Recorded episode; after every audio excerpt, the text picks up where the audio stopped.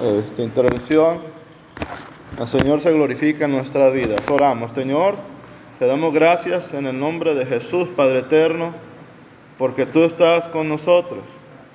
Como dice nuestro hermano Juan, certeramente, tú estás con nosotros, Señor. Tú eres fiel y tú estás en este lugar. Venimos ante tu presencia para que consueles nuestras vidas, nos des salud, nuestros cuerpos nos dé, Señor, el pan del día de hoy para nuestras almas, nuestros espíritus. Y también, Señor, hemos venido en gratitud a darte alabanza, acciones de gracias por lo que tú has hecho hasta este momento, en esta semana. Te damos gracias por lo malo en nuestras vidas, pues tu palabra dice que todo acontece para bien. Y también, Señor, con más ganas, por lo bondadoso que tú eres con nosotros. En el nombre de Jesucristo, eterno sacerdote para siempre. Amén. Bienvenido seas Espíritu Santo, tú que estás en nosotros y con nosotros. Amén. Bien, nuestro compasivo sumo sacerdote. Aleluya. Puro, puro bistec, Kobe, ¿verdad? Pero qué lecciones Procure no perderse las lecciones ni de hoy ni las que vienen. Aleluya, pura exología, puro Cristo, ¿verdad? Siempre hablamos de Jesús. Ahora se va a hablar con las lecciones que vienen precisamente de Él. ¿Cuántos alaban su nombre? Amén, amén. Gloria a Dios, aleluya.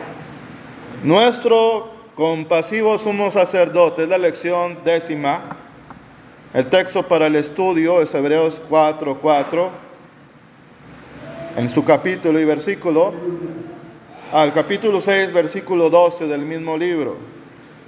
Verdad central.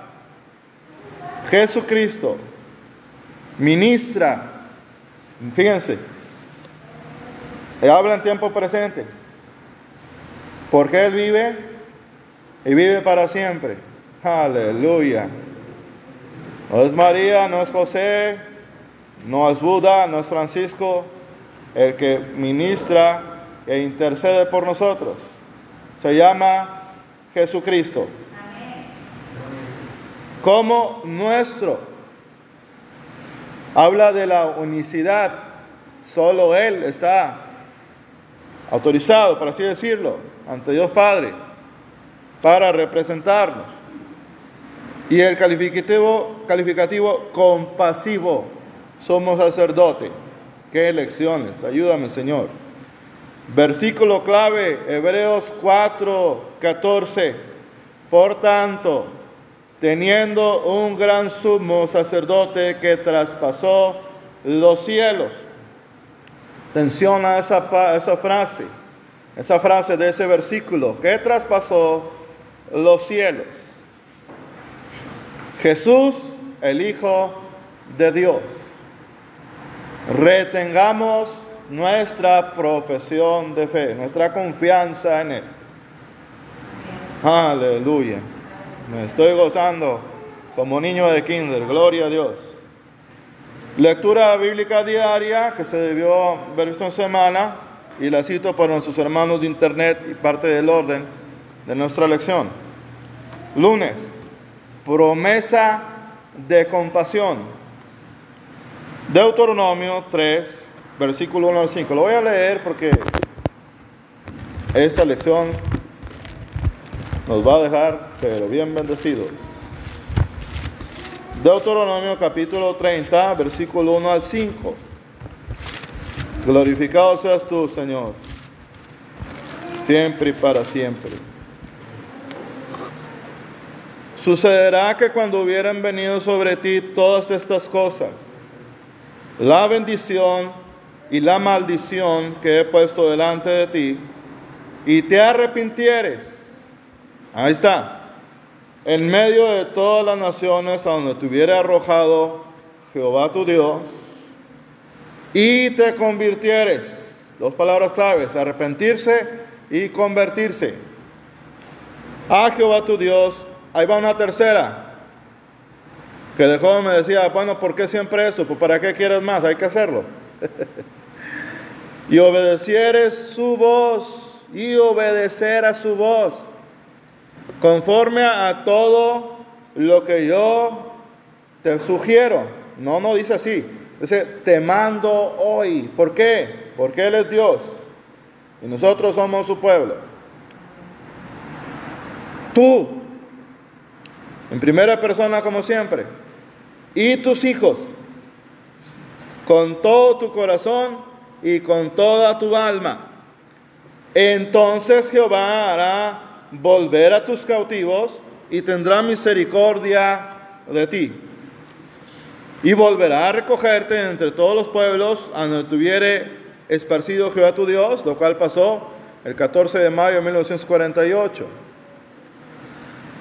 Aun cuando tus desterrados estuvieran en las partes más lejanas que hay debajo del cielo, de allí te recogerá Jehová tu Dios. Bendito sea su nombre por siempre. Y de allá te tomará y te hará volver Jehová tu Dios. Fíjense la insistencia de la frase, Jehová tu Dios, a la tierra que heredaron tus padres. Gloria a Jesús. Y será tuya y te hará bien y te multiplicará más que a tus padres, lleno de compasión. Salmo 78, versículo 34 al 39. Salmo 78, la lectura del martes, versículo 34, gloria a Dios, al 39.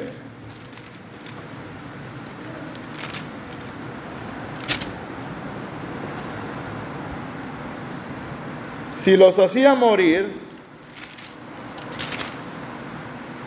entonces buscaban a Dios. Entonces se volvían solícitos en buscar su ayuda. Y se acordaban de que Dios era su refugio. Y el Dios altísimo su redentor. Pero, noten lo triste del término que a continuación se va a leer, pero le lisonjeaban con su boca, como si el Señor no conociera los pensamientos, y con su lengua le mentían. Pues sus corazones no eran rectos con Él, ni estuvieron firmes en su pacto, pero Él, misericordioso, perdonaba la maldad y no los destruía. Y apartó muchas veces su ira y no despertó todo su enojo Cosa que se iba a hacer en la gran tribulación. Pero nosotros ya no vamos a estar aquí. Gloria a Jesucristo. Se acordó de que eran carne, soplo que va y no vuelve. Gloria a Jesús. Compasión que nunca falta. Lamentaciones capítulo 3, versículo 21 al 33.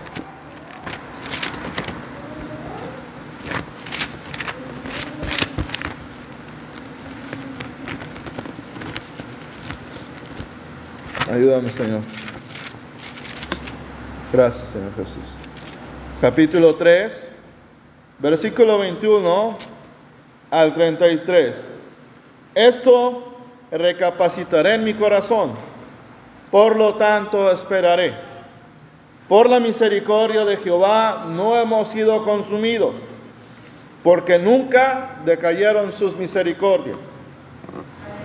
Nuevas son cada mañana grande es tu fidelidad. Mi porción es Jehová, dijo mi alma. Por tanto, en él esperaré. Bueno es Jehová a los que en él esperan. El alma, al alma, perdón, que le busca. Bueno es esperar en silencio la salvación de Jehová. Bueno le es al hombre llevar el yugo desde su juventud, que se siente solo y calle porque es Dios quien se lo impuso. Ponga su boca en el polvo por si aún hay esperanza.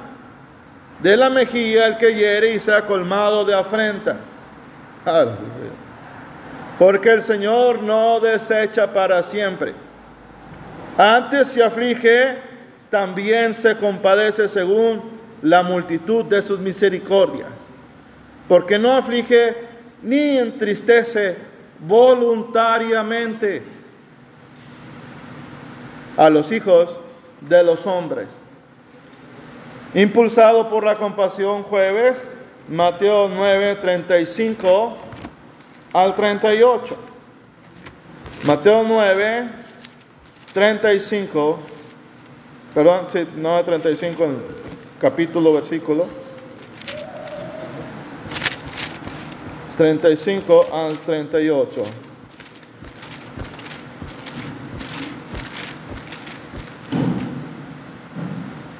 Recorría Jesús todas las ciudades y aldeas, enseñando en las sinagogas de ellos y predicando el Evangelio del reino y sanando toda enfermedad y toda dolencia en el pueblo. Y al ver las multitudes, tuvo compasión de ellas, porque estaban desamparadas y dispersas como ovejas que no tienen pastor. Entonces dijo a sus discípulos, a la verdad la mies es mucha, mas los obreros pocos. Rogad pues al Señor de la mies que envíe obreros a su mies. Una lección de compasión, día viernes, San Mateo 18, capítulo 23, 18, perdón, capítulo, versículo 23 al 35.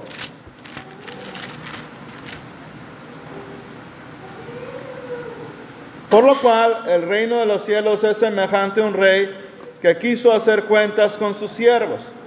Y comenzando a hacer cuentas, le fue presentado uno que le debía diez mil talentos. A este, algo así como un millón de dólares, más o menos.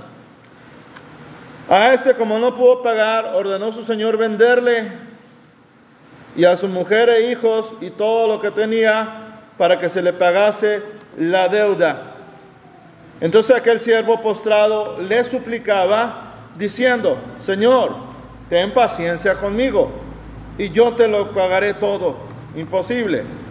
El Señor de aquel siervo, movido a misericordia, le soltó y le perdonó la deuda, tal como Jesucristo lo hizo con nosotros. Bendito sea Él por siempre.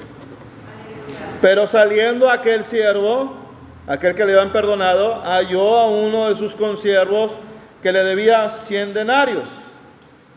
Y haciendo de él, le ahogaba diciendo, págame lo que me debes. Entonces su consiervo, postrándose a sus pies, le rogaba diciendo, ten paciencia conmigo y yo te lo pagaré todo. Mas él no quiso, sino fue y le echó en la cárcel hasta que pagase la deuda.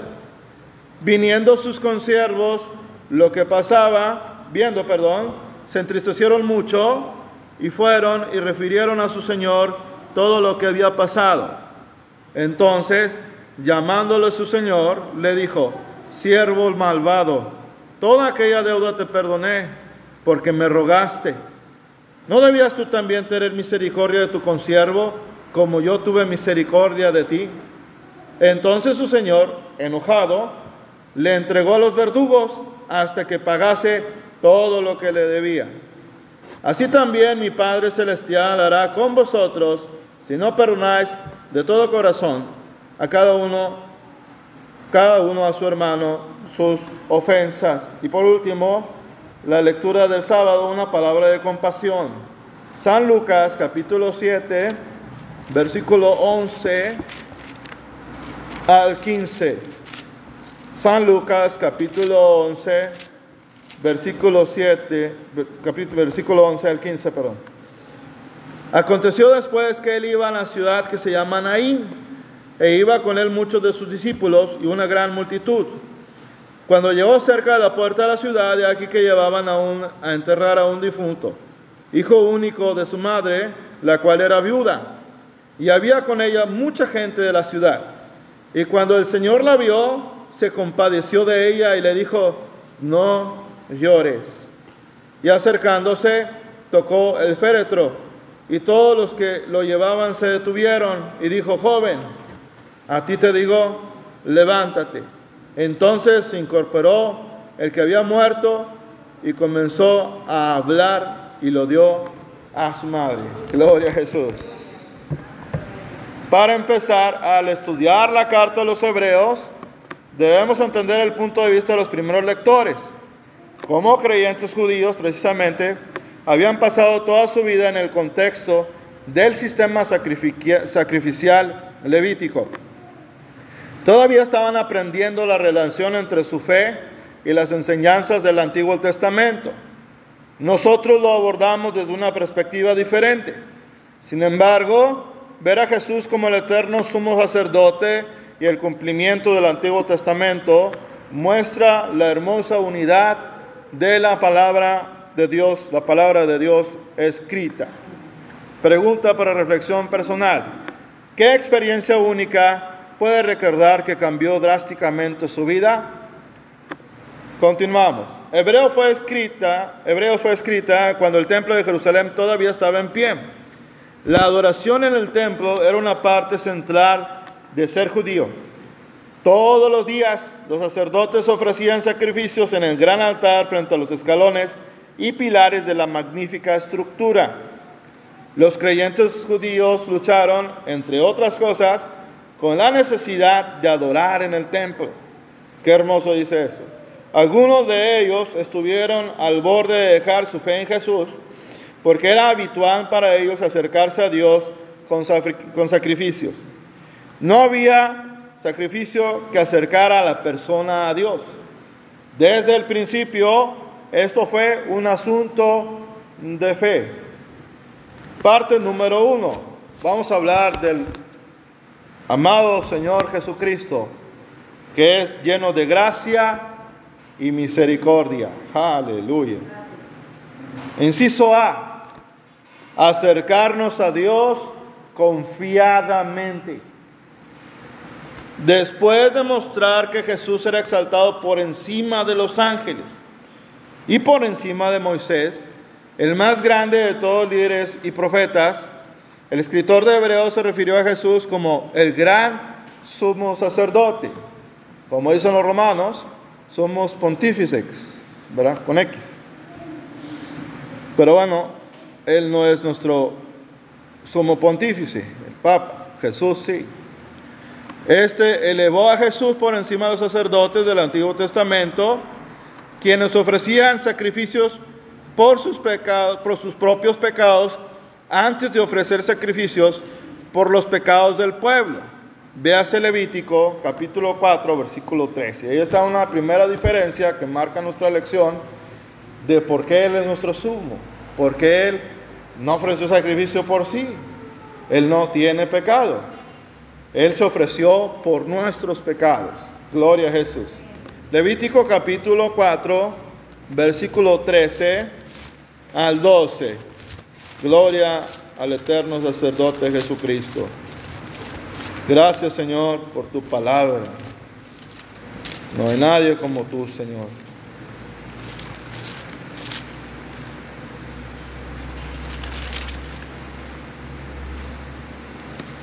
Si el sacerdote ungido pecare según el pecado del pueblo, lo cual se hacía por su falibilidad humana, ofrecerá a Jehová, no al pastor, no al sacerdote, no al monje budista, sino a Jehová,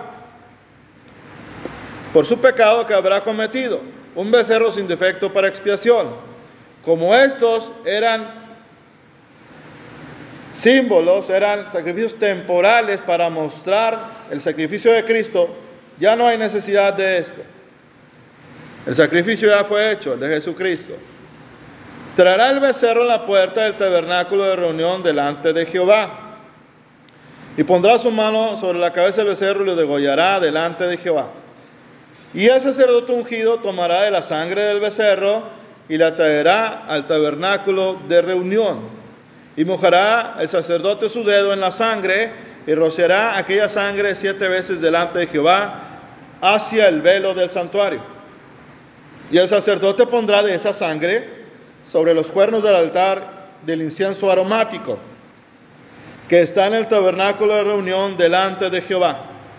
Y echarán el resto de la sangre del becerro al pie del altar del holocausto.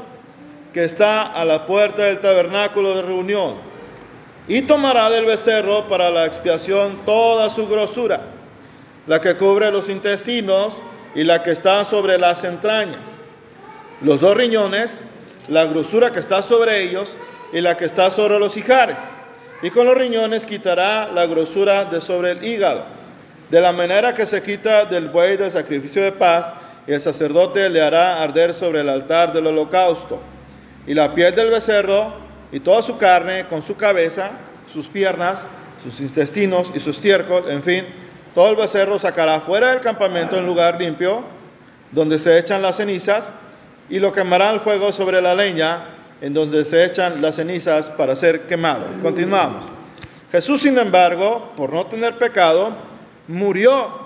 Cuando una vez fueron a visitarme los testigos de Jehová a casa, un domingo, no se me olvida, y, y de resurrección precisamente, y me dicen, lo venimos a invitar a celebrar la muerte de Jesús. Que muy bien, nada más que te falta otra parte muy importante, la muerte y resurrección de Jesucristo, porque Él está vivo, aleluya, gloria al Señor por siempre. Como el sacrificio perfecto por el pecado, luego ascendió a los cielos y ahora intercede por su pueblo como el gran sumo sacerdote. Hebreos 4:14, esto los voy a citar solamente. Véanse también 10:10 de Hebreos y Romanos 8:34. Gloria a Jesús. Así como Satanás, que el Señor Jesucristo lo reprenda, tiene alguna forma de acceso al trono de Dios, nosotros tenemos abogado y sacerdote que intercede por nosotros. Aleluya. Y gracias, fíjense, gloria al Señor, siento su bendita presencia, gracias Señor. Y gracias a esa única y magistral intercesión, hoy estamos aquí alabando su nombre.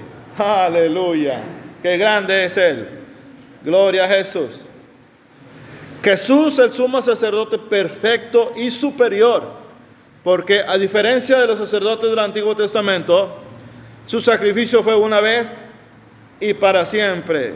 Jesús sintió hambre, dolor, traición y pesar. Él también fue intentado a responder pecaminosamente a estos problemas comunes, ya que fue tentado en todo según nuestra semejanza, pero, pero sin pecado. Versículo 15.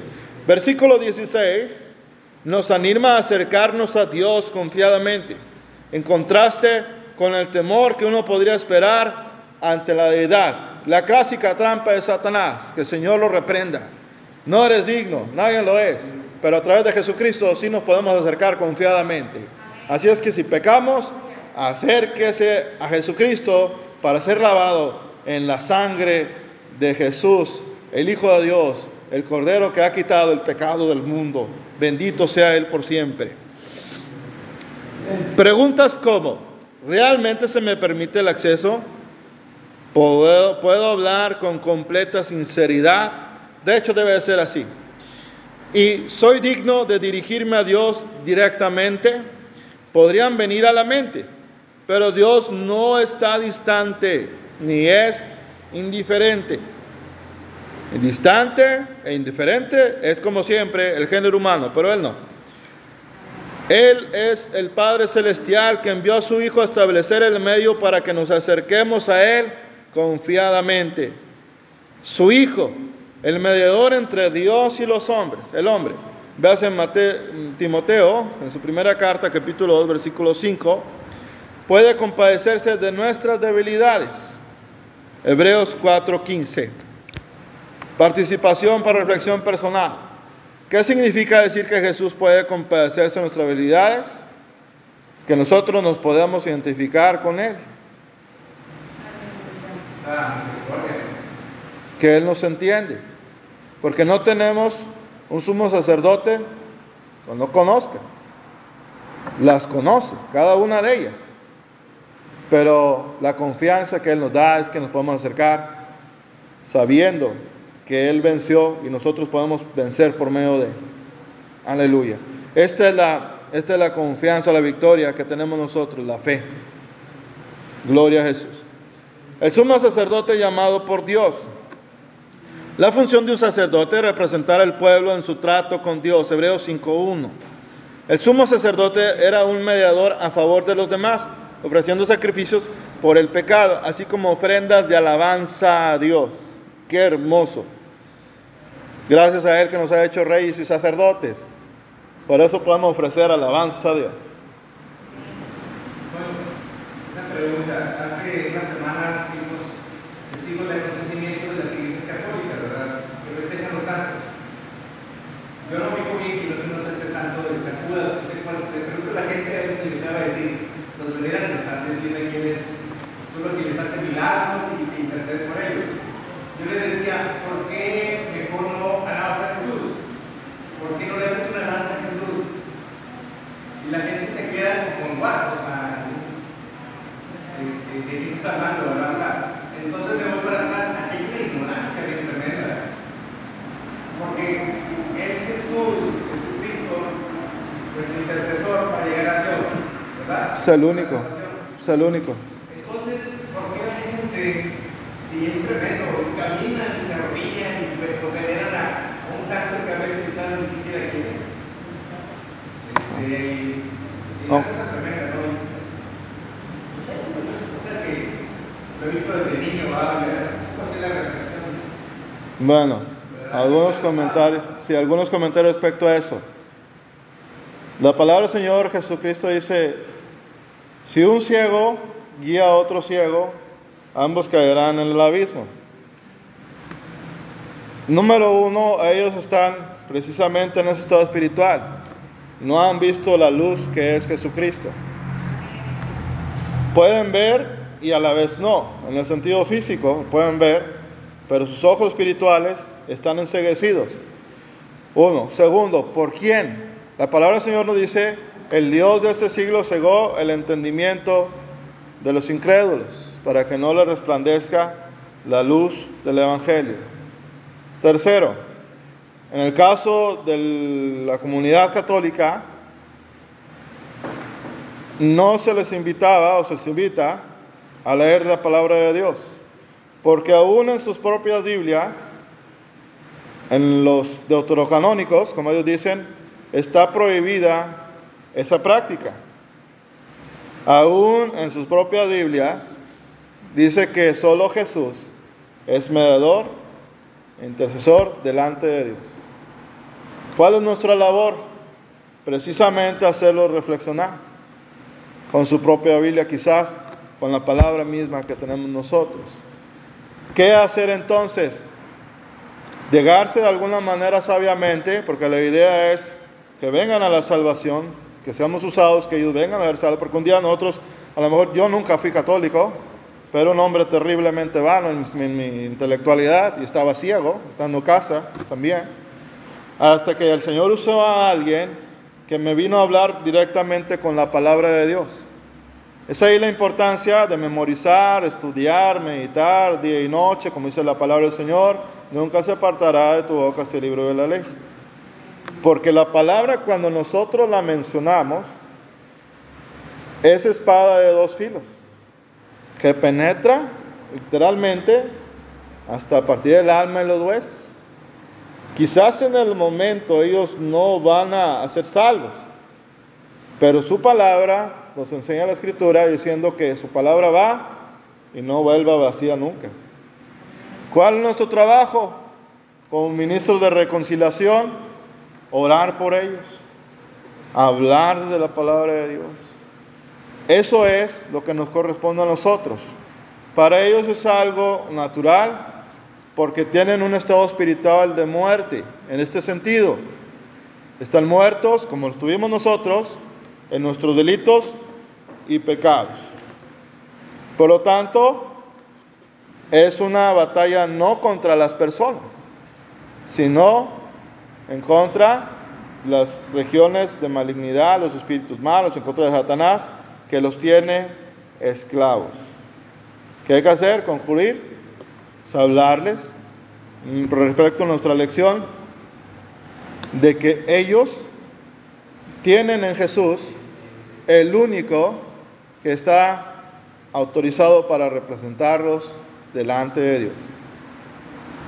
Ahora, ese sombra que Dios te pone, esa inquietud que Dios te pone, que nos pone, es para que tengamos precisamente compasión de ellos. ¿Verdad? ¿Alguien más? Hay, este, hay una parte de la escritura que dice, mi pueblo, mi pueblo pereció porque le faltó conocimiento. Amén. Y ciertamente la escritura se refiere al pueblo de Dios. ¿verdad? El pueblo de Dios se apartó de los preceptos de Dios Amén, hermano. y fue engañado y cayó en las trampas del maligno, ¿verdad? Y adoraron ídolos e incluso eh, como Salomón, ¿verdad? Los mandó a eh, edificar y hasta los metieron dentro de la casa de Dios. Bueno, eh, la palabra de Dios, escrito, es más cortante, es espada de filo, ¿verdad? Que penetra. Y desgraciadamente el- eh, la gente eh, que practica el, hasta cierto punto el catolicismo, que es una, es una religión muy cómoda, eh, un Pues sí. servidor, ¿verdad? Este, no fue muy, no, no fue a, a- practicar el catolicismo, simplemente hacía lo que la mayoría hace, ibas a la iglesia, bautizo, bodas, ¿verdad? Y a veces el, el domingo de ramos, es lo que ellos, lo que ellos eh, practican, ¿verdad? Pero no les hablan la verdad, ¿verdad? Entonces el pueblo sigue en tinieblas. Entonces, este, eh, hay mucha ignorancia, mucha, mucha ignorancia. A mí me tocó ser maestro 45 años, ¿verdad? Y este, los mismos libros de historia hablan del estandarte de la Virgen de Guadalupe. Así es, sí. Entonces, este, eh, una vez que a mí se me abrieron los ojos, yo Aleluya. traté de darles, dejarles muy claro a mis alumnos que eso era mito, Amén, leyenda, sí. que existió. Sí, amén. De hecho, la- hay un testimonio de un, de un personaje que era muy bueno para restaurar este, pinturas y lo llamaron a, a- a la basílica allá en la Ciudad de México para que restaurara pinturas, la pintura en ese caso de la, de la Virgen de Guadalupe. Y el, el sacerdote, el encargado de esa, de esa basílica, este, le dio el trabajo. Y este, este personaje con experiencia en restauración de pinturas le dijo, "Es- esta, este óleo no tiene más de 30 años. y usted, o sea, le estaba diciendo, usted lo presenta como si fuera hace 5 siglos. Y este óleo no tiene más de 30 años. Y le digo, a usted no, le- no le interesa cuántos años tiene, usted termina de restaurar. Amén. Que aquí nosotros nos encargamos de seguir engañando a la gente. Así es. Entonces, es- este, eh, en realidad, ¿verdad? Este, eh, cada uno de los cultos idolátricos son, este, Así es. son engaños que el diablo ha, ha institucionalizado en ciertas regiones, ¿verdad? De, de- de toda América de Latina, el el mundo, mundo. ¿verdad? Entonces, eh, esa es la manera en que el diablo los aparta de la verdad, que, que nosotros no porque no éramos cuidados a los ídolos, no quiere decir que anduviéramos en la verdad, porque también anduvimos en tinieblas. Sí, amén. Un servidor no era, no era un fiel católico, pero sí era un fiel mundano, ¿verdad? que es exactamente lo mismo, estás perdido. ¿Verdad? Entonces, este, ¿qué es lo que pasa? Eh, la gente no conoce, no sabe, está en ignorancia, andan pegando brincos y saltos y, haciendo cuantas cosas porque no tiene idea de lo que están haciendo. ¿Verdad? Eh, aún aún los, los, eh, religiosos que mandaron crucificar a Jesús tampoco tenían idea de lo que estaban haciendo, ¿verdad? Entonces el, el maligno se, se vale de la ignorancia y engaña y asusa a la gente para que hagan cosas que van en contra de la verdad. Amén. ¿Qué tenemos que hacer nosotros? Hablar la verdad. Pero sobre todo, sobre todo tenemos que orar. Así es. Porque esas personas están como alguna vez nosotros estuvimos. No porque yo no anduve eh, en las en las Sí. ¿verdad? Yo era más diferente que nosotros, no, estaba igual. No andaba en esas procesiones, pero andaba en otras. Andaba atrás de la, de la fiesta y de la pachanga, ¿verdad? Entonces, este, también son otro tipo de procesiones, ¿verdad? Que, el- que que el mundo usa para desviarnos. Amén. Entonces, este, los que hemos, yo digo, hay una gran ventaja, ¿verdad?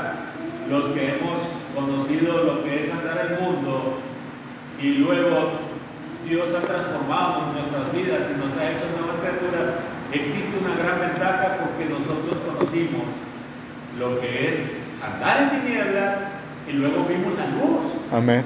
Entonces, dice, wow, Precioso.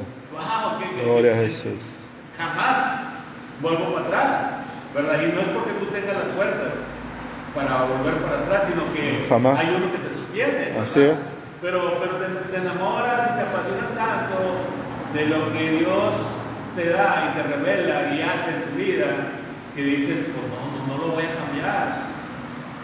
Cuando Jesús me, me hizo una nueva criatura y tenía 39 años, yo creo algo así, y pues ya había vivido una buena parte de mi vida en tinieblas, y aunque andaba en tinieblas, Dios me había dado muchas bendiciones, muy buenas, me regaló una esposa, una familia, unos hijos preciosos, un trabajo excelente y todo, pero no tenía lo más maravilloso que es tener a Jesús. Amén. Entonces cuando yo naciendo dije yo no cambio todo lo que tuve antes por lo que ahora tengo. ¿Por qué? Porque ahora, ahora conozco lo que realmente vale la pena. Amén. ¿Verdad? Entonces este, veía a mi esposa y veía a mis hijos, pues no era que yo me los hubiera ganado, sino que él me los había regalado. Amén, sí. ¿Verdad? Y le reconocía más.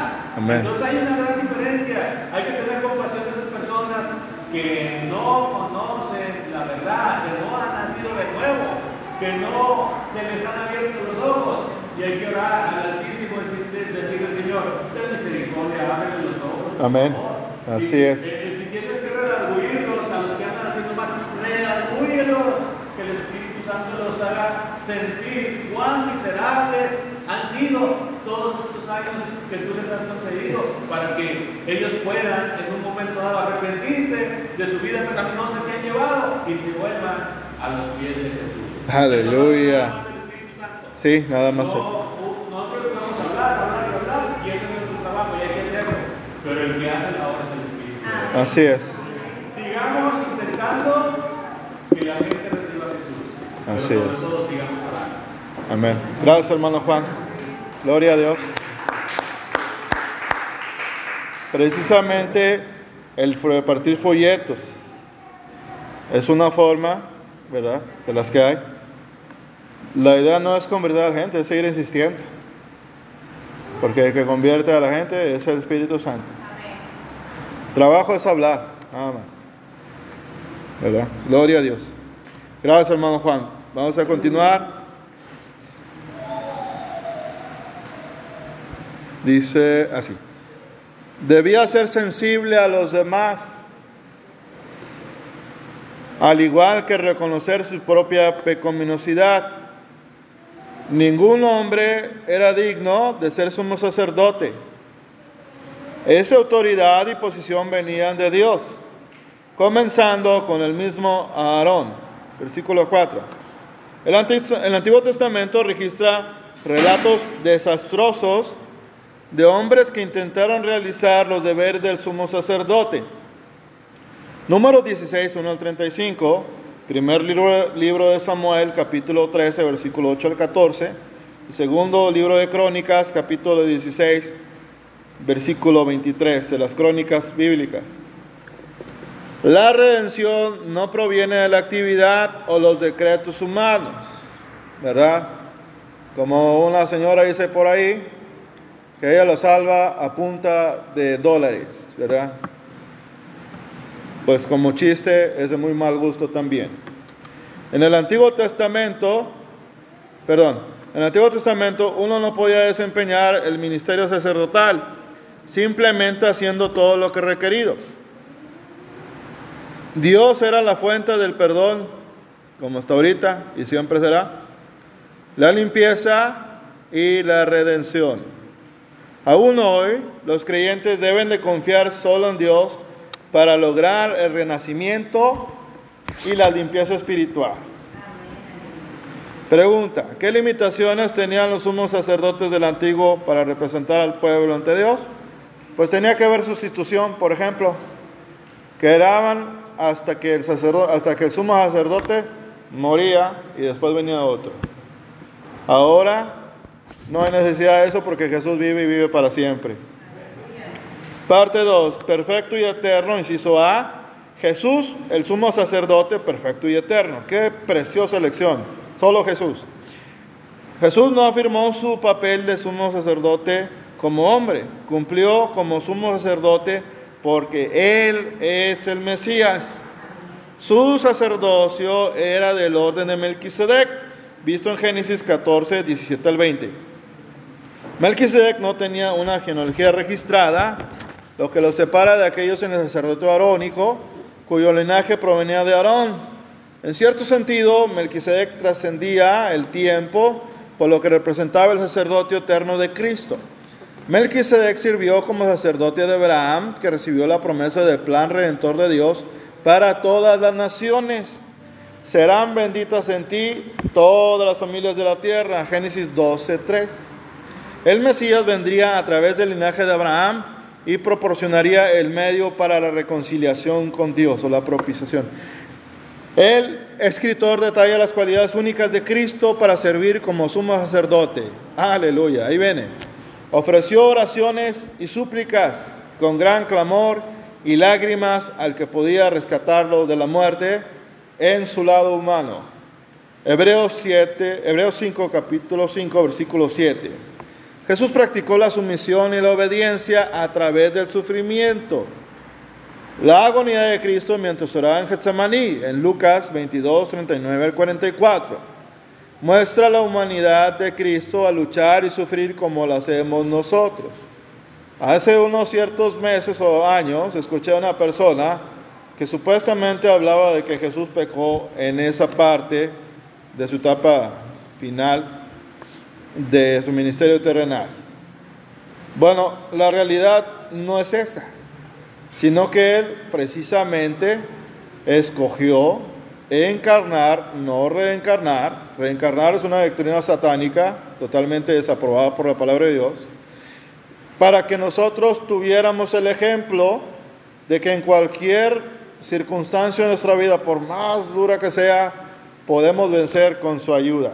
Porque en ese texto dijo, si es posible que pase en mí esta copa, pero no, ahí sí les faltó la otra frasecita, ¿verdad? Que convenenciaros pero no se haga como yo, sino como tú quieres. O sea, se cumplió al pie de la letra la voluntad de Dios. No hay pecado en él. Aleluya. Continuamos.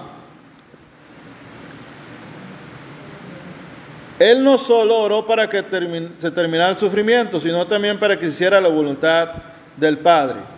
Jesús fue, entre comillas, perfeccionado, Hebreos 5.9, para efectos de representarnos como género humano, nada más por eso, lo que no se refiere a la perfección moral, porque Cristo es el Hijo de Dios sin pecado, sino a la consagración completa del sacerdote.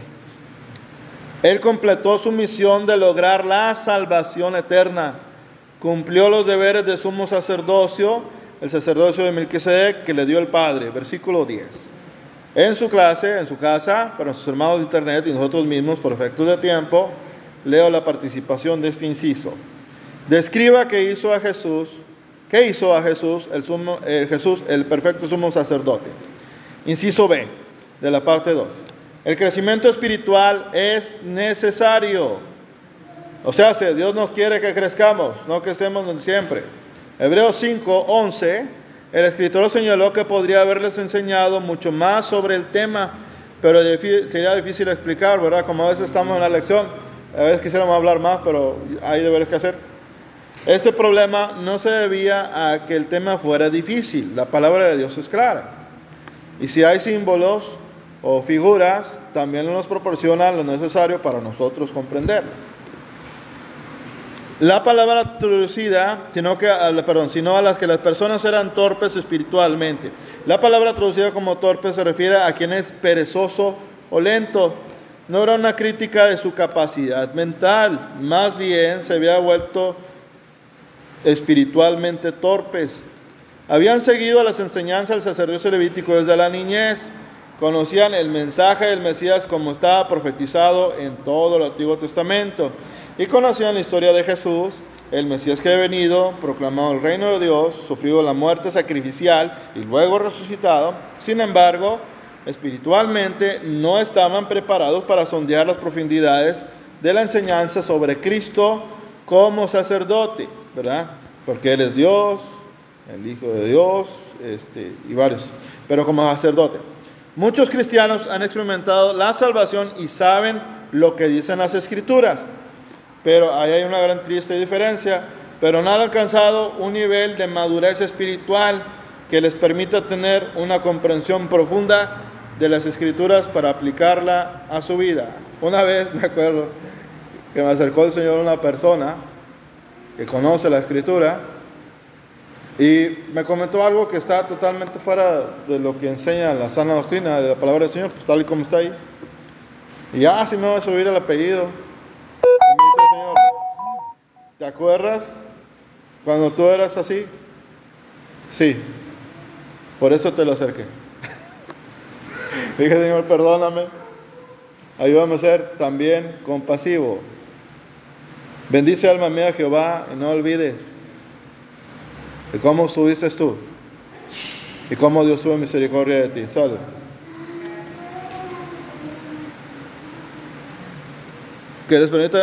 Cultivemos nuestra relación con Dios y busquemos comprender mejor su palabra. Pregunta para ti, participación. ¿Por qué podría un cristiano volverse perezoso en cuanto a crecimiento y la madurez espiritual? Pues por negligencia, por falta de esfuerzo, por no leer la Biblia, por no orar, por no testificar. Todos los días hay que comer, ¿verdad? Lo que Dios nos ponga en la mesa, pues también todos los días hay que comer, todo. Y no se basta un taquito, ¿verdad? una vez este, escuché al hermano Oscar Torres una frase muy mexicana del noreste que me encanta y que se la voy a, a, pedir prestado, ¿verdad? Por derechos de autoría. Y dijo, es de buen diente, ¿verdad? Soy de buen diente. Así seamos de buen diente para la palabra de Dios. No es que tiempo, es lo mejor que puedo hacer. Aleluya. Ah, porque también dicen, a veces he escuchado cuando en mi transitar con papá y mamá, en, esto del precio camino del Señor, dice es que Dios tiene favoritos. Sencillamente es el que se mete más. Eso es todo. Parte 3. Justo y nunca olvidadizo. Gloria al Señor. Qué parte tan sabrosa. Hebreos 6, 9 al 12. Dios no es injusto. Dios no es injusto. Hebreos 6, 9 al 12 sigue un pasaje muy comentado en las Escrituras. Versículo 4 al 6 trata de la seguridad espiritual del creyente. ¿Usted es salvo? Amén. Con seguridad. ¿Do fruto de salvación? ¿O dude? ¿Dejó? ¿Pídele perdón Señor? Enderece su camino, yo enderezco mi camino. Porque no es justo que haga el bien y solo se puede hacer el bien cuando se tiene una nueva naturaleza y el Espíritu Santo en nosotros. No hay de otra. No es justo que haga el bien y nunca peque. Mejor en lugar de estar viendo los defectos de los demás, mejor miremos a Cristo. Aleluya. Gloria a Jesús. Declara que alguien que ha experimentado el don, el regalo de la salvación y luego se aparta de Dios, no puede volverse a Él. Es imposible lograr que esas personas vuelvan a arrepentirse. Si bien este pasaje no está cubierto al alcance de esta lección, es importante tener una comprensión básica de este al examinar el versículo 9. Dicho sea de paso, Estas lecciones son, en cierto sentido, introductorias. La palabra de Dios es vastísima, tan vasta que tenemos que estar con Él en la eternidad para conocerlo. Gloria al Señor. Esta vida, en cierto sentido, solo es un entrenamiento. Gloria al Señor Jesucristo. En pocas palabras, esta es una situación poco común en la que un cristiano rechaza voluntariamente a Cristo renunciando a la fe en su muerte sacrificial. Versículo 6. El texto no dice que no puede ser perdonado o no puede ser restaurado a la salvación. Más bien es imposible que esta persona se arrepienta, lo que indica que la persona no puede decidir arrepentirse, lo que señala la dureza de corazón del ser humano.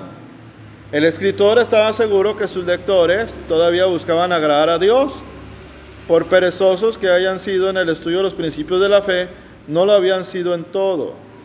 Aún había evidencia de fe en la vida de ellos. A veces nos dicen, es que falta esto, falta aquello. A todos nos falta.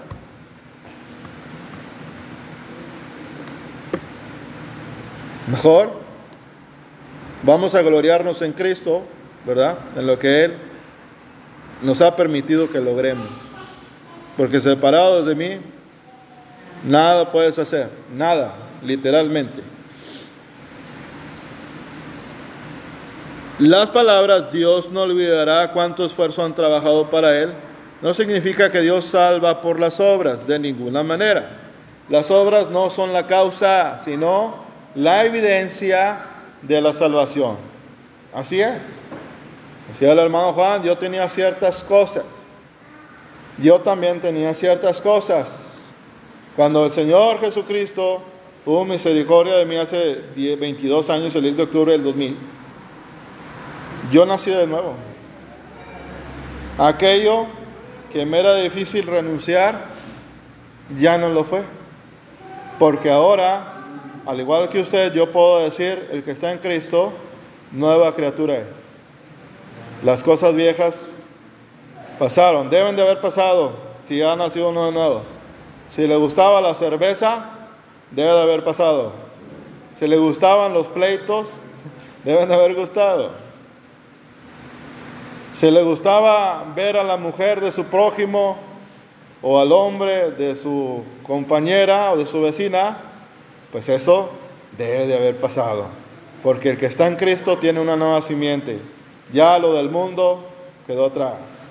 Ahora lo atractivo es Jesús de Nazaret. Aleluya. Bendito tú por siempre. ¿Cómo demuestra su vida, su fe en Cristo? Pues por medio de las obras, no para salvo, para ser salvo, sino como un fruto de vida, por así decirlo. Nuestra esperanza puede asegurarse, punto B, inciso, inciso B, de ya el último, la tercera parte. Hebreos 6, 11 al 12, el escritor llamó al pueblo a seguir la norma que había establecido en el pasado Perseverar en la piedad, someterse voluntariamente a Dios en su voluntad y mandamientos, es piedad. Y por lo tanto, en la fe, hacerlo serviría para plena certeza de la esperanza. Gloria al Señor. Y esto se refiere a la confianza plena en algo. Por lo tanto, la referencia no es tener, no es a tener la convicción de que algo sucederá, aunque eso es importante. Más bien, habla del pleno desarrollo de la esperanza y de que por la fe y la paciencia heredarán las promesas. En otras palabras, el escritor los exhortó a perseverar en su amor y fidelidad hasta el fin, mientras tengan vida. Participación para este, reflexión personal. ¿Qué puede hacer un cristiano? Pierde la esperanza y cómo puede ayudar a esa persona. Pues reenfocarlo a Cristo. Muchas veces nosotros vemos en la, vida cristiana cómo los hermanos, las hermanas son tentados por el diablo, son engañados por el diablo, el Señor los reprenda, y ponen sus ojos en los hermanos esperando casi su totalidad, apoyo, amor, confianza, etc. Y debemos darlos, porque es mandato. Pero no son la base de nuestra fe. La base de nuestra fe es Jesucristo. Eh, todo esto los ojos, puestos los ojos en el autor y consumador de nuestra fe. Es Jesús y nadie más. El que nos da amor eterno. Bendito sea Él por siempre. ¿Qué nos dice Dios? Parte penúltima. ¿Cuándo somos salmos? Comenzamos a Dios. Leemos la palabra y entendemos el mundo a través de la guía del Espíritu. Nuestro aprendizaje y crecimiento deben continuar. Algo es algo que nunca termina. Ministerio en acción. ¿Qué vamos a hacer prácticamente con la lección de hoy? Sugerencia primera. Intercambien ideas sobre los pasos que puedan dar para profundizar más en su madurez espiritual. Háganlo libremente si gustan en el WhatsApp o de manera personal, como ustedes quieran. Ore por alguien que esté, ore por alguien que esté pasando por un momento de prueba. Ayude hermano en la fe que esté luchando con la esperanza. Gracias a Jesús, nuestro sacerdote. ¿Alguno de ustedes quiere pasar a agradecerle al altar al Señor? Él es el que nos ha dado algo tan invaluable que solo Él lo puede dar. Gloria al Señor. Los que quieran pasar al altar lo pueden hacer libremente si gustan. Vamos a darle gracias. Gracias por habernos salvado. Porque Él sabía que en nuestro andar cristiano a veces le íbamos a fallar. Y aún así nos amó primero. Aún así quiso amarnos. Aún así quiso perdonar. Aún así quiso sanarnos. Aún así quiso tenernos paciencia. Así es que lo menos que podemos hacer es darle gracias al Señor. Pase y adore a Jesús. Bendígalo, disfrute su comunión con Él. Total, Él es omniconsciente. O sea, se nos puede atender a todos simultáneamente, tranquilamente. Gloria a Jesús. Gracias, Señor por tenernos compasión cuando estábamos lejos de la luz, que eres tú mismo. Gracias Señor Jesucristo por representarnos y tenernos paciencia. Gracias por el alimento espiritual que nos das, tu palabra. Gracias por tu amor. Gracias por tu bondad. Gracias por la hermandad que nos has dado a través de tu sangre. Gracias por mirarnos y acordarte de que somos polvo y ceniza. Gracias porque estas palabras siguen vigentes, pues así será. Tu palabra lo dice, el cielo y la tierra pasarán, pero mis palabras nunca pasarán.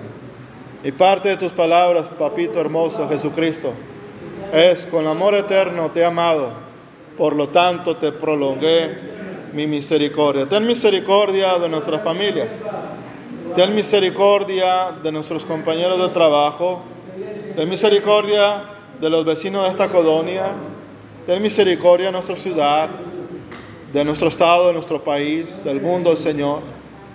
Gracias.